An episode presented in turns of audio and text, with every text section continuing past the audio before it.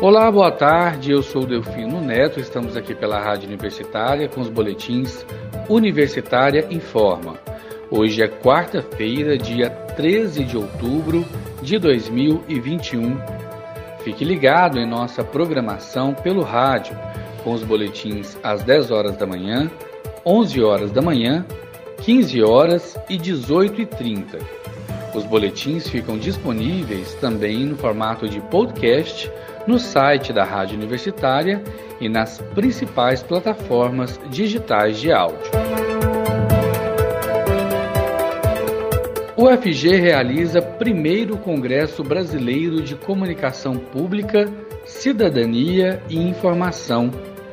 Entre os dias 18 e 20 de outubro, ocorre de forma totalmente gratuita e online o primeiro Congresso Brasileiro de Comunicação Pública, Cidadania e Informação.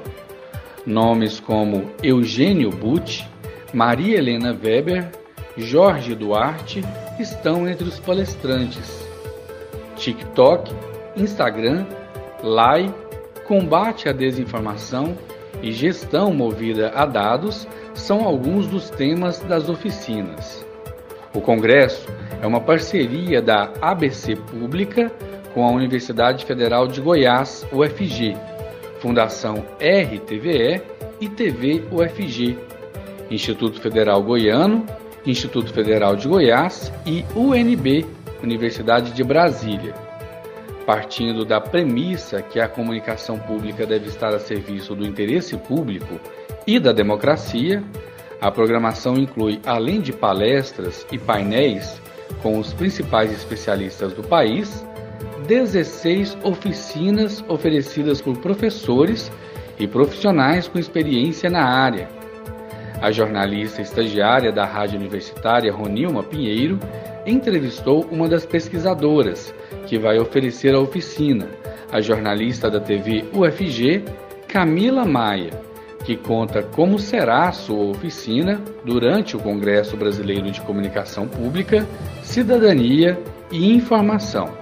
Vamos ouvir.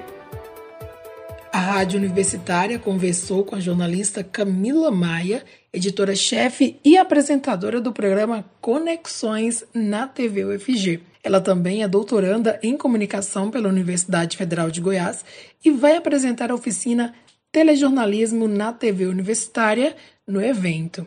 Durante a entrevista, a jornalista falou um pouco sobre a sua oficina. A oficina Telejornalismo na TV Universitária, ela se propõe a discutir o telejornalismo, né, o jornalismo audiovisual, a partir de uma outra perspectiva que não seja a perspectiva comercial. É, a ideia é uh, falar desta forma diferente de fazer telejornalismo, que pensa mais uh, no telespectador como cidadão e não como consumidor, que valoriza uh, o direito à comunicação, uh, os direitos humanos, as minorias, né, minorias étnicas, de gênero, de orientação sexual. E isso tudo a partir de um conceito que eu estudo no doutorado, que é da Ilusca Coutinho, que é o telejornalismo de interesse comum, que é esse telejornalismo que deve ser feito pelas emissoras públicas. Já que a TV universitária, ela se encaixa dentro desse campo das emissoras públicas, né? e a comunicação pública é o mote central do Congresso. É, a comunicação pública ela deve ser diferente da comunicação comercial, né? E o telejornalismo das emissoras públicas também deve ser diferente. Também deve ser baseado nesses preceitos que eu falei, né? E não apenas na audiência simples e pura. É, isso pensando na forma mais uh, teórica, né? Na prática é também falar dessa produção telejornalística diferente, que é baseada num trabalho coletivo, que é baseada no respeito à diversidade, no respeito ao outro, uh, na busca por mais participação popular. E, claro, a gente não pode deixar de falar sobre a produção a partir de estruturas reduzidas, uh, com baixo custo, como a gente consegue produzir o que a gente produz não tendo a estrutura e não tendo o financiamento das TVs comerciais. E isso pode ser importante não só para quem trabalha na comunicação pública, mas também quem faz uh, programas para a internet, para as redes sociais, né? Já que a gente sabe que muitas pessoas começam com essa estrutura pequena, começam é, com poucas pessoas na equipe. Então, seria pensar a partir dessas duas frentes, né? tanto teórica como também prática. Camila falou também sobre as propostas que esta temática traz para a discussão. Acho que a ideia é mostrar como a gente tenta fazer na TVFG, né, que é uma emissora universitária, um telejornalismo um pouco diferente do telejornalismo comercial, né, e mostrar que é possível buscar outras formas de fazer telejornalismo, que uh, o telejornal diário, da forma como é feito nas emissoras comerciais, não é a única forma possível. E é mostrar que existem outros temas e outras abordagens e outros entrevistados uh, que as emissoras menores, que os canais de comunicação nas redes sociais, enfim, podem seguir, né? É mostrar que existe uma outra possibilidade de produzir jornalismo audiovisual, já que a gente sabe que a audiência das emissoras comerciais é muito maior do que das emissoras públicas, né? E a gente cresce vendo esse jornalismo e às vezes a gente acha que é a única possibilidade de comunicar na televisão, né, na, nos vídeos. Então é mostrar que a gente tenta todos os dias fazer algo diferente, que talvez isso possa uh, abrir novas ideias e fazer com que outras pessoas pensem também, né, fora desse padrão. Além disso, a doutoranda em comunicação conta como se deu a sua participação no evento.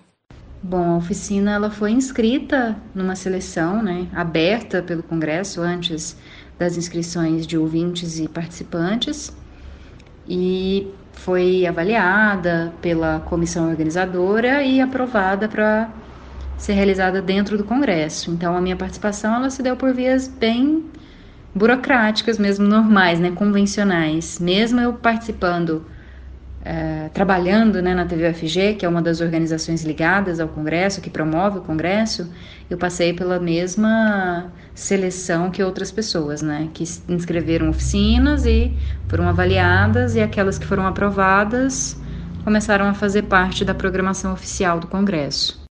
Ao final da entrevista, Camila Maia expressou suas expectativas com o evento e a sua temática, além de deixar um convite aos telespectadores para participarem do evento. Bom, eu espero que a minha oficina possa trazer reflexões, debates sobre a prática do telejornalismo, sobre os modelos, sobre a nossa função, é, porque acho que congressos como esse, né, que discutem essas temáticas, comunicação pública, cidadania, informação, são muito importantes, principalmente nesse momento em que a gente vive de desinformação, de boataria, de manipulação de dados. É, e a gente precisa relembrar sempre as finalidades do jornalismo, a importância do jornalismo, mas, claro, também valorizar a ética profissional, valorizar as boas práticas e acho que a gente refletir sobre isso, né, refletir sobre tudo que nos rodeia e como fazer melhor, como fazer diferente, é sempre importante. Eu faço um convite especial aos ouvintes da Rádio Universitária para participarem do Congresso Brasileiro de Comunicação Pública, Cidadania e Informação, para que a gente possa refletir juntos sobre esses temas, que são tão caros né, nesse momento em que a gente está cercado de desinformação, de boatos, de manipulação de dados, e em que é tão importante a gente relembrar a importância da comunicação, do jornalismo e da comunicação e do jornalismo bem feitos, com ética. E claro, é também muito importante que a gente debata sobre a promoção da cidadania, a valorização de uma comunicação feita para o cidadão e não para o consumidor, uma comunicação que tenha como objetivo também a formação do público, auxiliar as pessoas é, a viverem melhor nesse mundo. Então, acho que é um momento muito bacana para quem quer sonhar com um futuro melhor, uma comunicação melhor. Repórter estagiária Rônima Pinheiro, para a Rádio Universitária. Mais informações no site oficial do evento eventos.fg.br barra com pública. Novas medidas para tornar o Pix mais seguro entrarão em vigor neste sábado, dia 16. Entre as novas medidas estão o bloqueio preventivo dos recursos em caso de suspeita de fraude e notificações obrigatórias de transações rejeitadas. O banco que detém a conta do usuário vai efetuar o bloqueio preventivo dos recursos por até 72 horas em casos de suspeita de fraude. Sempre que o bloqueio cautelar for acionado, a instituição deverá comunicar imediatamente ao cliente.